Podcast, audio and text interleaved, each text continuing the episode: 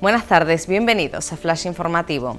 El confinamiento en Reino Unido echa por tierra las esperanzas de los hoteleros canarios después de que el gobierno regional ideara un sistema para que los turistas se hospedasen en alojamientos avalados por un test negativo. La consejera de Turismo y la patronal Asotel coinciden en que se trata de otro duro golpe para el sector. Estados Unidos decide hoy el futuro del país. Esta noche se cierran las urnas y durante la madrugada empezarán a surgir los resultados preliminares de unos en los que todo está en juego. Los candidatos Donald Trump y Joe Biden se disputan la presidencia en unas elecciones marcadas por la pandemia.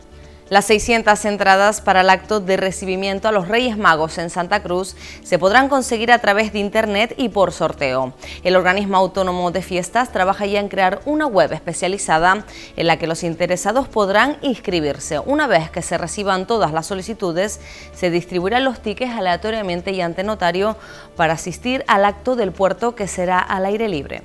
Mueca regresa esta semana con una programación de tres días de música y arte en la calle. El lago Martianes, el Jardín Botánico y el antiguo convento de Santo Domingo son los escenarios de las propuestas musicales del afamado festival en el puerto de la Cruz.